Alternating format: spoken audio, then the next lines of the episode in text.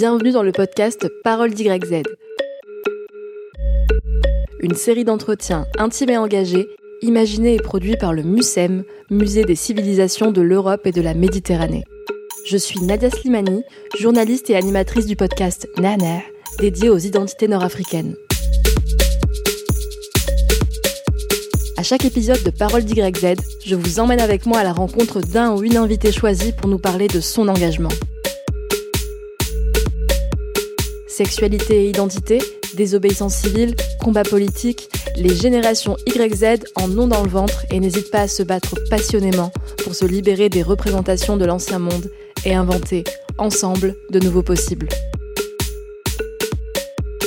Bienvenue dans le monde des générations YZ, bienvenue dans le podcast Parole d'YZ. Je vous propose d'écouter Rachid Zerouki, plus connu sous le nom de Rachid Linstit, le professeur qui n'a pas oublié de s'occuper des gamins du fond de la classe. Depuis 2016, il est professeur en SECPA, section d'enseignement général et professionnel adapté, à Marseille, et partage son expertise dans différents médias, tels que Libération, le Huffington Post ou Slate. Il est plus connu sous le nom de Rachid Linstit sur Twitter où il est suivi par une large communauté. L'année dernière, il publie son premier livre, Les Incasables, dans lequel il livre une analyse et un témoignage poignant sur les élèves qui ont croisé son chemin et marqué à jamais son histoire. Dans les premières pages, il explique que ce livre a l'humilité de n'apporter aucune solution. Je cite Son unique ambition tient en six mots chers au sociologue Bernard Lahire donner à voir et à ressentir.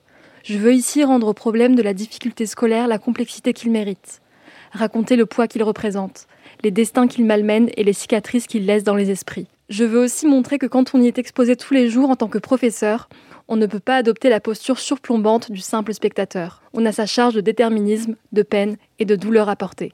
Ce livre, c'est une vraie leçon de pédagogie, d'empathie, de résilience et un guide de vie en société. En plus de devoir être lu par chaque parent d'élève ou personne travaillant dans des établissements scolaires, c'est chaque citoyen et citoyenne, à mon sens, qui devrait lire ces précieuses lignes qui dépeignent avec réalisme et humanité la vie à l'école pour des enfants en difficulté, quelle qu'elle soit. Bonjour Rachid. Bonjour Nadia, merci pour cette introduction.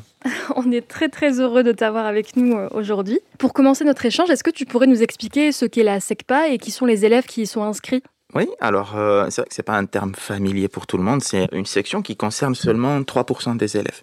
Et donc euh, c'est pas tellement sous le feu des projecteurs. SECPA, ça veut dire, comme tu l'as dit, section d'enseignement général et personnel adapté. Ça veut donc dire que c'est une euh, section où les élèves arrivent dès l'âge de 10 ans. Ce sont des élèves pour lesquels on pense que suivre une scolarité normale, entre guillemets, n'est pas la bonne solution. On juge que ils ne pourront pas suivre avec un rythme normal et donc ils sont dans des classes à effectifs réduits, ça va jusqu'à 16 élèves, et où ils vont recevoir un apprentissage adapté. Donc ça va plus doucement, il n'y a pas forcément beaucoup de devoirs à la maison, on essaye vraiment de repartir euh, sur euh, des prérequis et qui n'ont pas eu en fait des compétences euh, qui relèvent de l'école primaire. Cette section d'enseignement général et professionnel adapté, elle mène plutôt vers un cursus dit professionnel, des métiers qu'on dit manuels, hein, qui sont aussi intellectuels. Mais euh, voilà, très concrètement, la grande majorité de ces élèves sont destinés à des CAP. Mais ils ne le savent pas encore euh, arriver en sixième. Et pourquoi c'était important pour toi d'immortaliser cette expérience en SECPA par un livre? Parce que tout simplement, moi-même, j'ai énormément appris en arrivant en SECPA. Je ne savais pas ce que c'était la SECPA en arrivant. Je ne savais pas. Je voulais simplement avoir un poste à temps plein, euh, ce qui n'est pas du tout le cas euh, des professeurs débutants. Euh, on est souvent un jour là, un autre jour là. En fait, ce sont des postes fractionnés. Et donc, je suis allé chercher ce poste dont personne ne voulait chaque année, qui partait à, à un point. J'ai demandé sans savoir ce que c'était. Et finalement, ben voilà, après avoir passé quelques mois, quelques années, j'ai tellement appris sur l'école, sur ces élèves euh, en grande difficulté, ces élèves décrocheurs, que euh, j'ai eu le sentiment, l'envie aussi de partager ce que j'ai appris. Et j'ai commencé à le faire simplement sur les réseaux sociaux, sur Twitter, des réflexions, des, constats, des observations. Et puis, euh, j'ai vu que ça intéressait les gens, en fait, ce sujet, et, j'en suis très content. Donc voilà, j'ai ressenti l'envie et le besoin de partager ce que j'ai appris moi-même. Il y a une très belle citation dans ton livre où tu dis euh, En enseignant en SECPA à des élèves âgés de 12 à 16 ans, je savais que je ne façonnerais pas des ingénieurs, des médecins ou des avocats, mais des manutentionnaires, carleurs, tourneurs-fraiseurs ou professionnels de l'aide à domicile. Des prolétaires sans qui tout s'effondrerait, mais que la société méprise, maltraite, sous-paye et exploite. En revanche, j'ignorais tout ce que j'allais recevoir en retour. Des leçons de vie en pagaille, des souvenirs impérissables et un sens à mon métier. Est-ce que c'était une manière de rendre hommage à ces personnes qu'on ignore finalement? Bien sûr, comme je le dis dans cet extrait, ils m'ont donné un sens à mon métier. Et ça, je le ressens, euh, c'est pas forcément au quotidien, euh, des fois c'est difficile, mais c'est vraiment avec du recul. Euh, là, par exemple, je viens de passer deux semaines, je ne vais pas dire de vacances, mais en congé. On a ce sentiment, pendant cette période de congé, de tout ce qu'on vit, de tout ce qui se crée avec ces élèves-là. Et là où je dis qu'il donne du sens à mon métier, c'est que moi, ma première année en tant qu'enseignant, c'était euh, dans une école assez mixte socialement, c'était au Chartreux. J'avais, euh, j'en parle aussi dans le livre, des élèves pour qui tout allait si bien, en fait. Des élèves, finalement, euh, avec qui c'était hyper agréable de travailler, mais avec qui j'avais pas forcément ce sentiment de servir, parce que j'avais l'impression qu'avec ou sans moi, euh, ils allaient pouvoir s'en sortir. Ils avaient les clés, ils avaient les codes, les ressources. Ils pouvaient travailler seuls finalement. Et ces élèves-là avec qui je suis aujourd'hui, je sens que ils ont besoin de présence humaine. Finalement, ça crée du lien, ça donne du sens au métier, ça rend euh, quelque part épanoui professionnellement. Et donc oui, bien sûr, je, je leur rends hommage. Et comment ça s'organise le, programme pour, euh, pour tes élèves? Est-ce que c'est comme euh, dans un collège traditionnel ou est-ce qu'ils ont moins d'heures? Est-ce qu'ils ont les mêmes matières? En fait, ça se passe dans un collège traditionnel. Les locaux, ce sont ceux d'un collège traditionnel.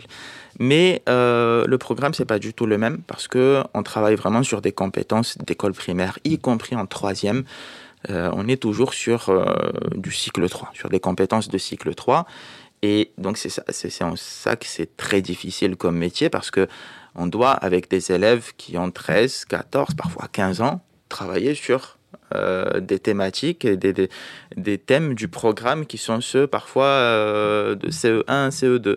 Donc, il faut faire attention à euh, ne pas les prendre pour des enfants parce qu'ils sont à une période, à un âge où ça peut être très frustrant, très blessant mais en même temps, ne pas les mettre face à une difficulté qui euh, plomberait leur, euh, leur estime de soi. J'aimerais revenir sur ce que tu disais juste avant, sur la différence entre les premiers élèves que tu as rencontrés et ceux que tu as en SECPA. Tu parles à un moment dans ton livre du tournant dans ton engagement. Il y a un chapitre qui s'appelle euh, Les pépites, les éponges et le malheureux, notamment ta rencontre avec Jelson. Ce qui m'a énormément touché dans ton livre, c'est que vraiment tout est très humanisé. Tu parles de ces élèves, on voit qu'ils t'ont marqué, tu te souviens d'eux, de leur histoire. Alors Jelson, euh, quelle est son histoire? Ça me tient à cœur déjà de parler des, élèves, alors sans rentrer dans l'intime, mais d'incarner les problèmes, parce que je, vois dans les débats liés à l'éducation qu'on parle beaucoup de chiffres, on parle de 100 000 décrocheurs par an, qui sont-ils, qu'est-ce qu'ils ressentent, comment ils vivent ça. Moi vraiment c'est ça le, but de, de ma démarche, pas simplement dans ce livre, mais c'est la phrase que je dis au début et que tu as citée tout à l'heure, donner à voir et à ressentir. Je pense que si on n'incarne pas les problèmes avec des visages, des ressentis, des vécus. On ne ressent pas forcément euh, ce qu'on veut transmettre. Et oui, Gelson, c'était un élève dont je me rappelle très bien. Euh, j'avais euh, deux élèves qui avaient de grandes difficultés dans cette classe assez mixte finalement. Et lui faisait partie voilà, de ces élèves très problématiques pour lesquels je ne trouvais pas la solution. J'étais débutant, je voulais juste bah, faire mon métier, mon programme, euh, avoir des fiches de prêt bien calées, un cahier journal. C'est l'année de la titularisation, on stress pour euh, le jour de l'inspection. Et puis à cet élève-là, mais j'arrivais pas en fait, j'arrivais pas. Et dans une classe où ils sont 28, 29, j'ai été un peu mis face à mon impuissance. Et j'avais peur de ce que cet élève allait devenir. Et surtout, je me sentais coupable de ne pas avoir d'influence en fait sur, euh, sur cet élève-là. Et je me rappelle aussi que, voilà, à la dernière, euh, dernière journée, quand on reçoit des cadeaux, ça c'est un truc vraiment d'institut de professeur des écoles de recevoir des cadeaux à la fin d'année, j'ai plus vu ça après, mais j'ai eu euh, des parfums, des choses comme ça. Et puis lui, il a tenu quand même à m'offrir quelque chose. J'avais trouvé ça ouf, parce que je pense pas lui avoir apporté grand chose. Il m'a offert une carte Pokémon. Et ça m'a énormément touché. C'était mon expérience avec Gelson. J'espère qu'il s'en sort bien aujourd'hui. Tu as des retours un peu sur les élèves que tu as eus? Tu restes en lien ou est-ce que tu sais un peu où ils en sont? Non. Non, parce que c'est vrai que je tiens à mettre quand même une certaine distance. Euh, je crois que les élèves, et surtout les élèves en difficulté comme ça, euh, ont énormément besoin d'un professeur et qui garde sa posture de professeur, qui n'essaie pas de devenir leur copain, leur ami.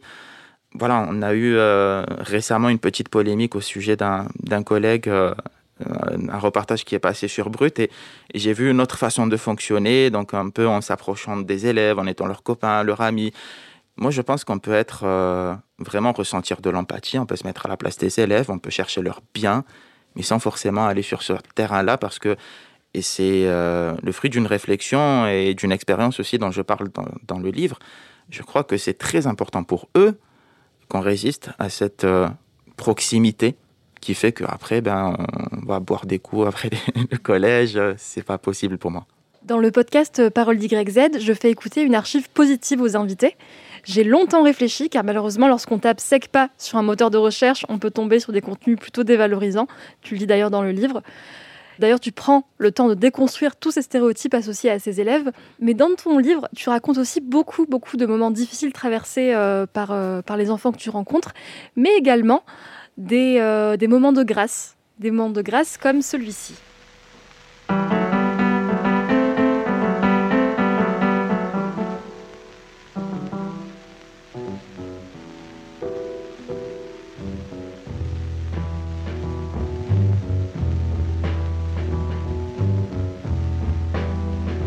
Ain't got no home, ain't got no shoes, ain't got no money, ain't got no class, ain't got no skirts, ain't got no sweaters, ain't got no perfume, ain't got no love, ain't got no faith.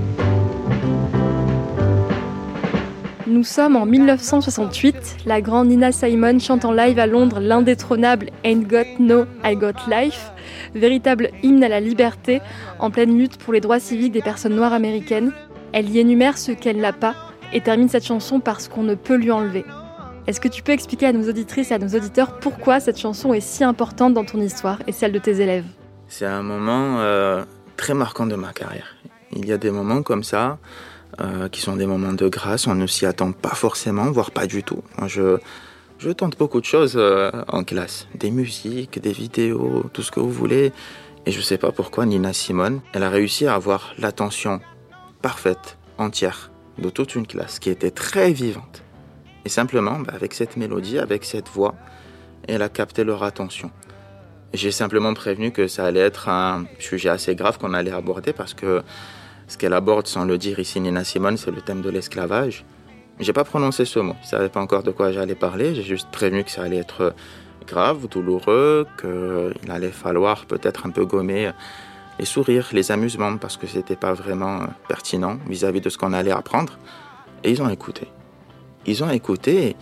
Et, et, il y a eu un avant et un après Nina Simone. Elle a vraiment calmé tout le monde même après ce moment-là, même après euh, l'étude de, cette période de l'esclavage en histoire, plusieurs semaines après, les élèves me réclamaient Nina Simone.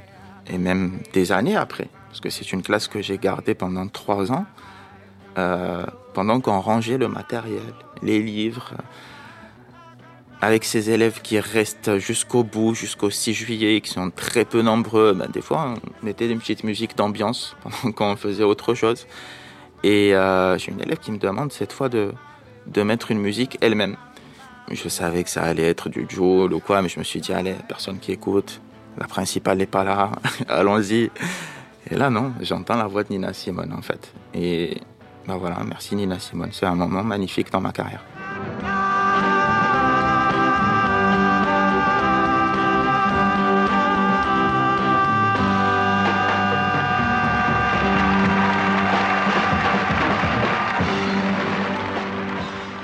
Tu es d'accord, Rachid, j'aimerais qu'on revienne à ton histoire, car le récit que tu partages dans ces lignes est aussi ponctué de moments autobiographiques.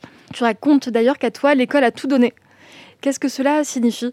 Pour moi, l'école m'a tout donné dans le sens où J'ai pas commencé euh, ma scolarité dans l'école française, j'ai commencé ma scolarité dans l'école marocaine. Ça a été mon premier berceau. J'ai appris même la langue française en partie à l'école marocaine. J'en garde des souvenirs quand même assez douloureux parce qu'il y avait de la violence physique et pas seulement euh, morale, mais il y a aussi voilà cet aspect-là de l'école qui m'a appris ma langue maternelle et aussi la langue que je pratique davantage aujourd'hui. Et puis il y a euh, le moment où je suis euh, arrivé à l'école française, d'abord toujours au Maroc, et puis l'école bah, française à partir du lycée en France. Et finalement, avec ces, ces passages-là dans ma vie, qui n'était pas du tout évident, que ce soit le passage de l'école marocaine à l'école française au Maroc ou l'école française au Maroc à l'école française en France. Euh, c'était des passages qui étaient douloureux. J'avais pas beaucoup de repères, je, très peu d'amis, j'avais pas les codes en fait. Ça avait beaucoup de bouleversements. Et euh, dans toutes ces étapes-là de ma vie, j'ai eu la chance de pouvoir compter sur l'école, qui m'a euh, appris finalement à penser avec ma langue maternelle, à disserter avec ma langue d'adoption. Et donc, euh, j'explique que j'ai une reconnaissance envers cette école. Mais euh, le, reste aussi est très important parce que je dis, à moi, l'école a tout donné. Si je précise moi, c'est parce que je suis conscient, je le vois quotidiennement, l'école ne donne pas ça à tout le monde. Moi, j'ai eu de la chance, mais on ne peut pas compter sur une institution qui repose sur la chance. Ça doit être euh, on parle aussi aujourd'hui beaucoup de, de, phénomènes euh, systémiques. Et là, je pense que quand on parle d'école, on doit parler de façon systémique et pas individuelle. À moi, l'école a tout donné, mais c'est très important de dire que ça ne concerne pas tout le monde et, ceux qui ont le plus besoin d'elle, finalement, ne se montrent pas toujours euh, accueillants et remplis de soutien. Comme tu le disais, tu es né au Maroc en 92, tu finis par intégrer une école française au Maroc, où tu découvres très tôt le mépris de classe. Et lorsque tu arrives en France, tu as l'impression euh, de ne correspondre à aucune case. Est-ce que c'est tout ça qui te fait tenir dans ce métier passion, finalement, d'avoir été cet enfant incasable toi aussi? Oui, oui, je pense que ça, permet de mieux comprendre. Moi, je, ma pratique du métier, elle repose beaucoup sur l'empathie, c'est-à-dire sur comprendre l'autre. Et cette expérience-là, du, fait de ne pas avoir trouvé ma place, que ce soit à l'école française euh, ou à l'école marocaine, eh ben ça m'aide ouais, à, me mettre à, la place de, de ceux qui n'en trouvent pas. Et qu'est-ce qui t'a manqué pour être à ta place dans ces différentes écoles? Je pense que c'est une écoute plus attentive, en fait. Euh, quand je suis arrivé à l'école française au Maroc, tout s'est enchaîné tellement vite. Je comprenais même pas ce qui m'arrivait. Qu'est-ce que je foutais là? On comprend pas, en fait, à un âge aussi précoce euh, même tout ce qui, tout ce qui est du, du, domaine de la nationalité. Qu'est-ce que c'est? Et pourquoi d'un coup je me mets à tout apprendre dans une autre langue? Et personne n'a pris le temps de m'expliquer, de me prendre à part et de me dire voilà ce qui t'arrive. Et pour rappeler aux auditeurs et aux auditrices, c'est parce que, euh, enfant, on a découvert que tu avais de la famille française et que tu étais français, c'est ça? C'est un peu ça, en fait. J'ai un ancêtre, un arrière-grand-père, qui avait la nationalité française, mais qui a regardé cette information pour lui. Et donc, il est parti avec cette information et c'est en, cherchant un acte de naissance pour des papiers qui n'avaient rien à voir que finalement, dans ma famille, on découvre que ben, on est tous français avec le, droit du sang. Et, donc, euh, petit à petit, on a chacun demandé la naturalisation avec euh, à chaque fois un départ, puis euh, le prochain membre de la famille qui va s'installer chez la personne précédente, ainsi de suite, jusqu'à ce que la France soit remplie de zéro qui. Et en 2013, une phrase va marquer ta vie. N'oublie pas de t'occuper des gamins du fond de la classe. Est-ce que tu pourrais nous raconter cette anecdote euh, D'où te vient d'ailleurs ton surnom de Rachid d'Instit J'ai encore toute ma famille à Cavaillon. Cavaillon, c'est le premier. C'est la première ville où, je suis arrivé quand j'étais en France, tout simplement parce que euh, ma tante s'était installée à Cavaillon. C'est là où elle avait eu son, son logement HLM. Et donc, avec ma famille, on s'est installé, on a été hébergé par ma tante et j'ai vécu euh, voilà, pendant tout le lycée à Cavaillon. Je suis encore assez attaché à cette, petite ville. Et donc, ben, c'est à Cavaillon que je travaillais pendant l'été pour avoir de l'argent pour les études. Parmi les endroits où j'ai travaillé, il y avait euh, la STEF. La STEF, c'était un endroit, je ne saurais pas comment décrire, c'est l'enfer, mais froid. c'est très froid. On est dans les moins 30 degrés, c'est du surgelé. Ce sont des produits qui sont ensuite vendus dans les hypermarchés et, qui sont surgelés. Donc le but, c'était en fait de, de, préparer des commandes pour, euh, pour ces hypermarchés-là. c'était extrêmement difficile, des horaires de, de, malade. C'est vrai qu'il y avait ce, ce, supérieur hiérarchique, pas vraiment un patron parce qu'il bossait avec nous, en fait, il était tout le temps avec nous. Parmi euh, ce qu'il m'avait dit dans les pauses, avant de partir, il m'avait dit, voilà, n'oublie pas, quand tu seras un stit, notre quotidien, en fait. Parce que pour lui, euh, professeur des écoles, si on ne s'en rend pas compte, mais il y a quand même une différence dans les conditions de travail aujourd'hui entre être professeur des écoles et être ouvrier euh, dans ce genre de conditions. Et je me rends compte, même si aujourd'hui les conditions d'un professeur, c'est pas terrible, on en parle assez, il y a pire en fait. Et voilà, les gens de la STEF, c'était plus dur que ce que je vis aujourd'hui. Ce, ce, froid, là, à moins de 30 degrés, qui, qui pénètre vraiment jusqu'à jusqu'au profond de, de, notre chair, euh, c'est pas loin d'une torture. Et donc voilà, c'était ce qu'il m'avait dit, de ne pas oublier ce, sentiment-là, euh, et je ne l'ai pas oublié. Et au niveau de l'état de l'éducation nationale en ce moment, euh, qu'est-ce que tu en penses? Qu'est-ce qui pourrait être amélioré dans la manière de, s'adresser aux, enfants, dans les programmes Moi, je pense que ça fait un moment que l'éducation nationale fait semblant.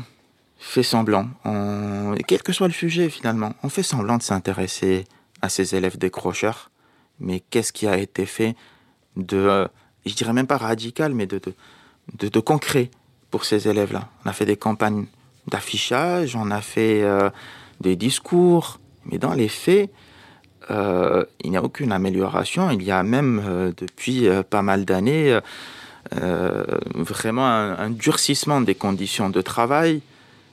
Il y a moins d'humains en fait. Euh, moi, je vois très concrètement, parce que quand on parle de, de, moyens, les gens ne comprennent pas forcément à quoi ça correspond. Je vois des élèves parfois qui arrivent et qui auraient davantage besoin d'être écoutés par un ou une psychologue que de recevoir des cours de grammaire. Et ça, c'est pas possible parce que le ou la psychologue est sur 3, 4, 5 établissements en même temps. Ça, par exemple, c'est très concrètement des moyens humains qui nous aideraient énormément. Et, je veux vraiment consacrer euh, ma parole à cette nécessité d'être entouré, d'avoir de la présence humaine, parce que ça fait des décennies qu'on est en train de parler de méthode, de pédagogie au sens euh, didactique du terme. De par quels moyens est-ce qu'on va transmettre telle ou telle compétence mathématique ou, littéraire.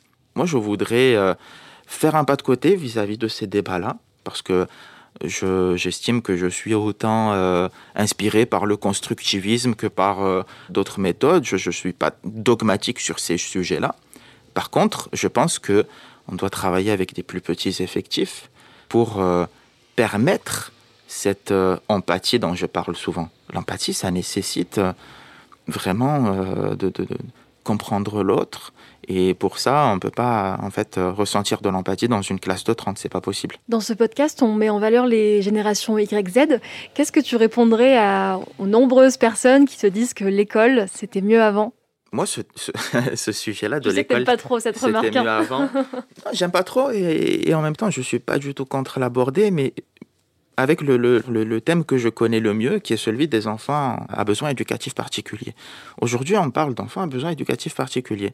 Autrefois, et ce sont des archives institutionnelles, on s'embarrassait pas avec des termes comme ça. On disait les idiots, on disait les incassables, on disait les indésirables, les ingouvernables. Et en fait, les élèves que j'ai dans ma classe aujourd'hui, peut-être qu'au temps de Jules Ferry, c'est même sûr, euh, on n'aurait pas essayé de leur transmettre quoi que ce soit. Parce qu'au temps de Jules Ferry, on doutait de l'éducabilité de tous. C'est-à-dire qu'on considérait que certains élèves n'étaient tout simplement pas éducables. Ceux qui faisaient un peu de chahut en classe, eh bien on se demandait euh, s'ils avaient vraiment leur place à l'école. Et la réponse était non, on les envoyait dans des hospices, parfois à l'extérieur de la ville, en campagne, et le but, c'était vraiment de les isoler, parce qu'on les considérait comme euh, un poison, quelque chose qui va pourrir les autres.